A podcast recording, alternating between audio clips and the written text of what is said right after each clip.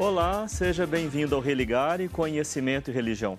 A religião passa por mudanças através dos tempos. Isso faz com que as igrejas personalizem seu discurso, a postura dos ministros, o espaço físico, tudo isso para atender às demandas dos fiéis. Como que essa situação pode influenciar no modelo de religião atual?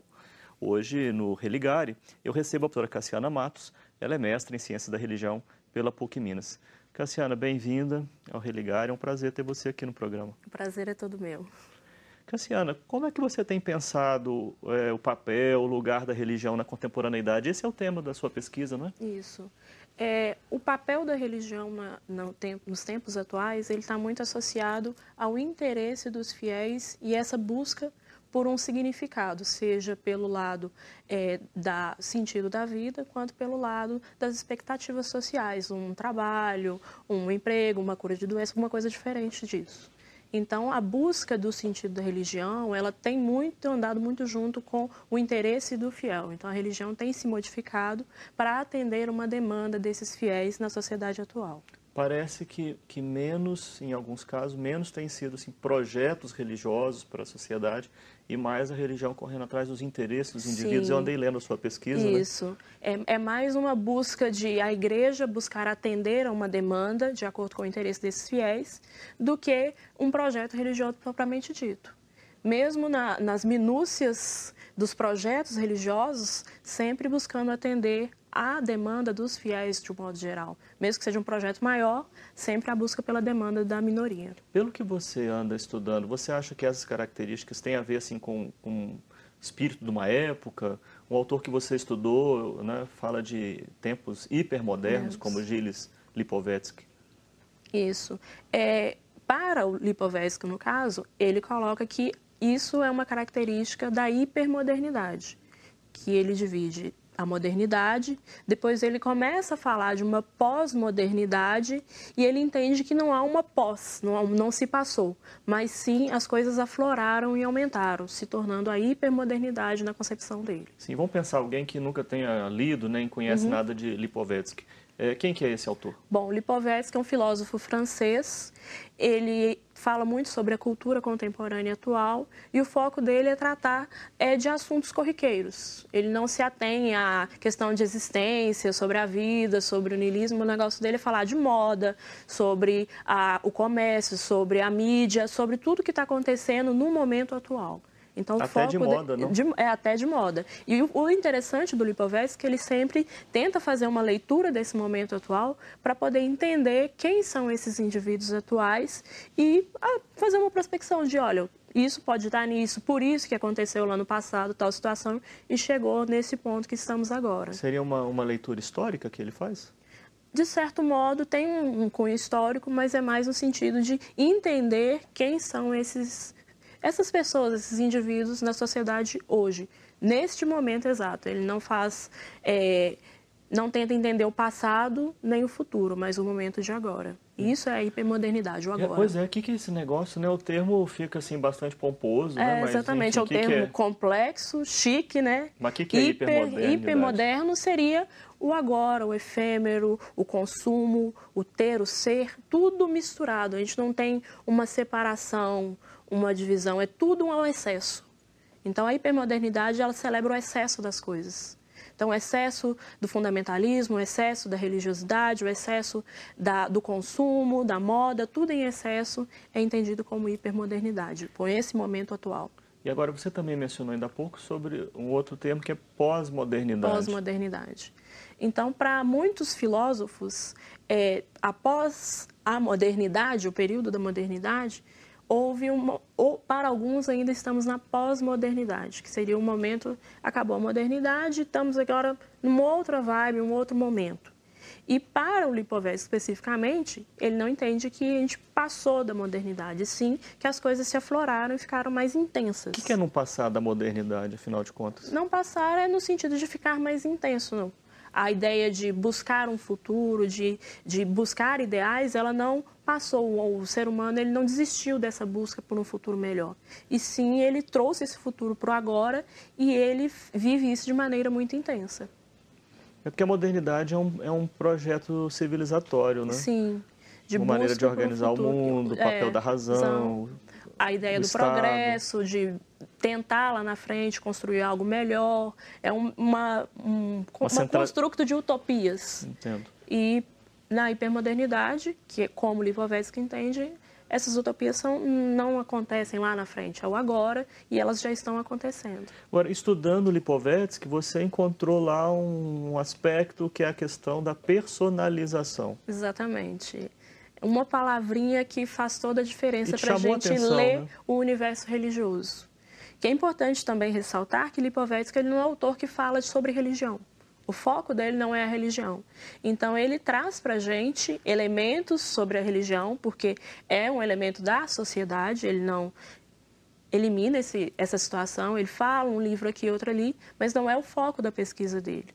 Então, todo momento na, na bibliografia dele que ele trata de religião, eu tento pegar esse momento e identificar o que, que ele está falando. E um aspecto muito interessante que ele fala, não só sobre a religião, mas sobre a sociedade como um todo, a sociedade hipermoderna, é a questão da personalização. O que, que, que é a todo isso, momento a gente personaliza alguma coisa. É, eu tenho um óculos próprio para mim para identificar que sou eu. Eu sou a única que tem esse óculos personalizado para mim. Então é uma coisa para dar a ideia de, de eu sou único. Então a personalização da crença, que é a análise que eu faço, que em momento nenhum Lipovetsky trata a personalização da crença. Eu simplesmente uni o útil ao agradável. A ideia de personalização com a ideia da crença, aquilo que é o que você fenômeno. queria, né? Exatamente. Né? Como é que é fazer um autor falar aquilo que ele não falou, né? Você... É, não chega a ser um faz... falar o que ele não disse, né? Porque implicitamente ele estava dizendo sobre a religião também. Ele fa... Mas ele não deixa isso tão claro. Então eu tentei trazer para o nosso contexto brasileiro. E às vezes a gente tem um medo de pegar autores de fora para trazer para o contexto, e é um autor que ele fala de uma realidade que aconteceu a, algumas partes há algum tempo na Europa e que aqui a gente está vive, vivenciando isso. Então, cabe muito bem para a nossa situação atual. E, e, de que modo você vê essa personalização é, da crença nos dias atuais? Bom, a personalização da crença se dá no, de maneira, no caso das igrejas evangélicas, um culto específico para um grupo específico. Então, um, grupo, um culto para jovens, um culto para mulheres. Dentro da, da, Igreja Católica, a gente percebe isso também. Um grupo específico para jovens, um culto, uma missa específica para crianças, para mulheres, para negros, para minorias. E sempre tentando enquadrar naquele grupo muito específico, para você se sentir único. Então, olha, aquilo é para mim e não para aquele grupo como um todo e sempre um discurso voltado para a individualidade de cada um. Então, você que tem uma, uma situação financeira, uma angústia, uma falta de amor, então sempre voltado para você e não para a comunidade como um todo. Sim, você é, fez também uma aplicação disso num caso concreto, específico, é, numa igreja bastante importante em Belo Horizonte, que é a Sim. Igreja Batista da Lagoinha. Isso. É, por que não é, aplicar é, essa, essa sua intuição aí teórica da personalização da crença é, numa igreja como a Igreja Batista da Lagoinha?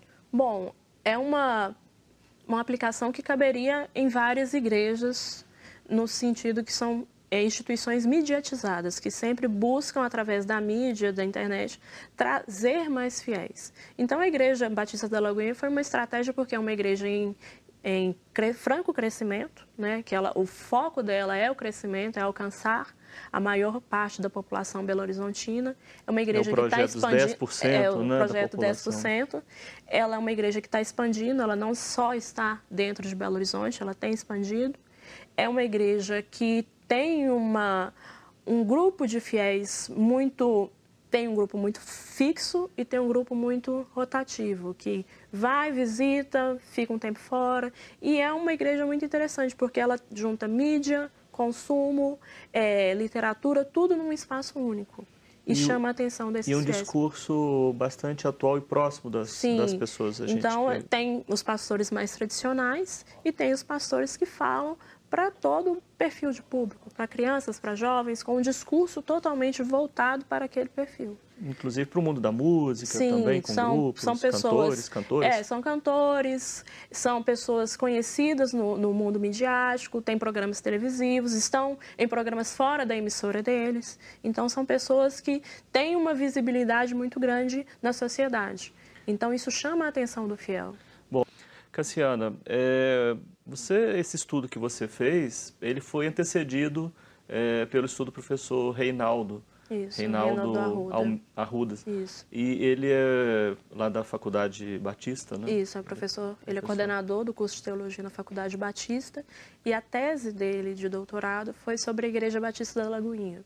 Então ele tentava. Na UMESP, a Universidade Isso, Metodista exatamente. de São Paulo. Ele tentava trazer para a gente a construção histórica da Batista da Lagoinha, o processo de construção desde a sua fundação até o grande movimento religioso que a Batista da Lagoinha virou dentro da cidade de Belo Horizonte hoje. Quando é que, que, que a história da, da, da, Lagoinha, quando é que começa a história Bom, dela? a Lagoinha ela foi fundada em 1957 pelo pastor José Rego Nascimento. Então começou com uma, uma igrejinha, uma portinha na Rua Formiga, ali no, na região da Lagoinha. Então era uma coisa muito sutil, mas tinha uma, um diferencial para as outras igrejas daquela época, que era a questão do avivamento no Espírito Santo. Então, embora estivesse uma igreja batista ali instalada, tinha todo um quê de pentecostal.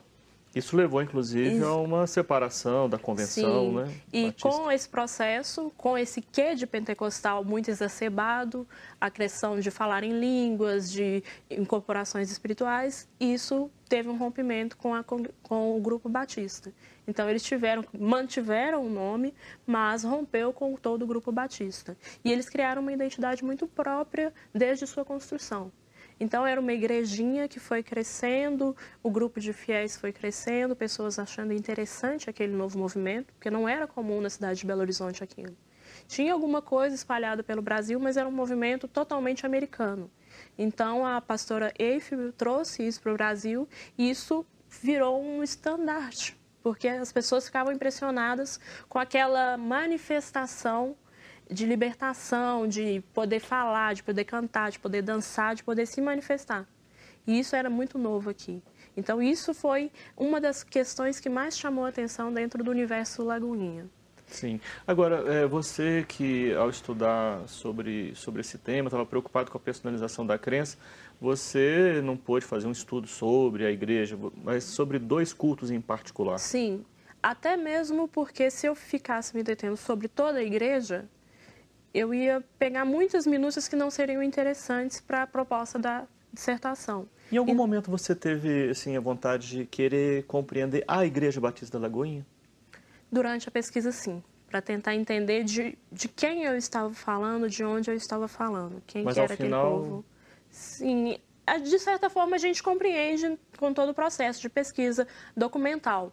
Mas a presença no lugar, participar, tentar entender aquele espaço, eu me abstive disso, até para não me contaminar com, com o lugar e minha, as minhas percepções como pesquisadora. Então, a minha análise foi de fora. Analisar o culto, porque é uma forma de personalização. Aquele culto, você está no conforto da sua casa, você liga a televisão e assiste o culto ao vivo. Então, olha, é uma forma de personalização. E o pastor, durante o culto, fala para mim que estou em casa. Você que está no sofá da sua casa, liga para a gente, pede oração, faz isso. É uma forma de jogar para o telespectador que ele é o único, que ele é uma pessoa especial. É uma maneira de personalizar. Quais foram os cultos que você acompanhou? Bom, eu acompanhei o culto Céu na Terra, que é do, do pastor Flávio Marques, e o culto Fé, que é do André Valadão. Então, são dois cultos com perfis bem distintos, mas que em muitos momentos a gente vai encontrar elementos muito próximos no discurso, de acordo com o perfil do público que estava lá. Então, para chegar nesses dois cultos, eu assisti uma série de outros cultos e eu consegui chegar nesses dois para afinar mais, para ficar um discurso mais fechadinho e ficar mais fácil de fazer construir a dissertação e fazer com que o leitor compreendesse a proposta. Que elementos você destacaria é, desses cultos que você assistiu dentro do, do, da sua investigação? Bom, elemento principal é a questão da fala do pastor para o fiel, uma fala direcionada para um público específico, para a, a angústia específica de cada um. E muito, muita música, muita mídia, muito, muito detalhe do mercado de consumo. Então, a Bíblia não é a Bíblia física, é no iPad, é no, no, no smartphone. Então, é, são elementos muito sutis que, que mostram para a gente que há uma mudança. Porque você vai numa igreja, você espera que as pessoas estejam com a Bíblia. E lá não, eles estavam, a maioria, usando o celular como um recurso bíblico. Então, é uma forma de personalizar e atender um público muito específico, que é o público jovem. Em termos de linguagem, é, no seu trabalho você comenta até o modo como os pastores se vestem, Sim. as marcas que exibem. Sim, a, por exemplo, no caso do culto do André Valadão, o culto fé, é um culto mais voltado para o público mais jovem. Então, a vestimenta dele é mais aleatória, é uma calça mais uma calça jeans, uma camiseta de malha, o símbolo fé, que é um símbolo da instituição, que tem a marca, né, que eles possuem uma loja com roupas personalizadas da instituição. Então são pequenos detalhes. A forma dele falar para o fiel, e aí, vamos lá, qual é? Então, perde um pouco daquele, daquela formalidade, formalidade daquele pesado de um culto. Que você vai a um culto, você vai a uma missa, tem toda uma formalidade. E ele canta, ele dança, ele faz trocadilho, ele faz piadinha. E isso é para um público específico. A, diferentemente, o outro, o outro culto, que é o Céu na Terra, com o Flávio, é um culto para pessoas adultas, não tão jovens.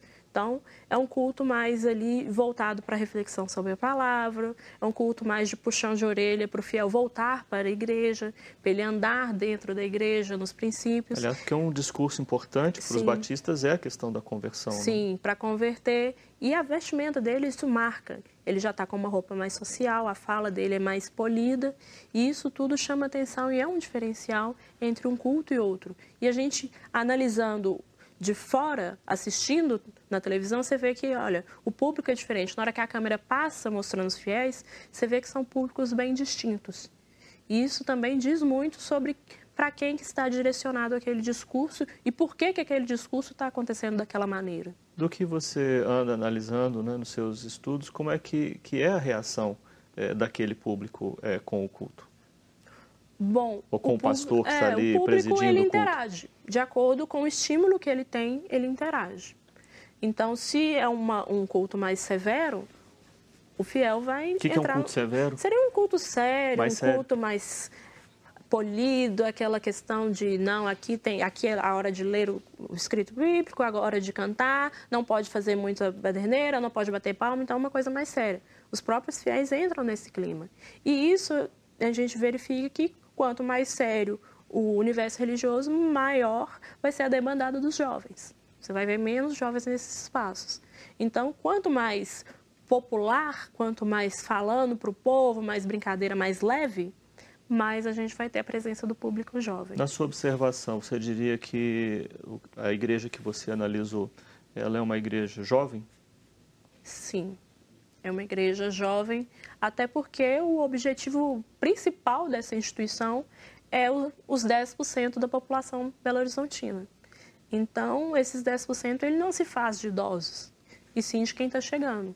Porque as pessoas mais velhas elas já têm o, o, universo religioso delas, já têm as convicções. Então, o público jovem é que vai dar movimento, que vai encher aquele espaço.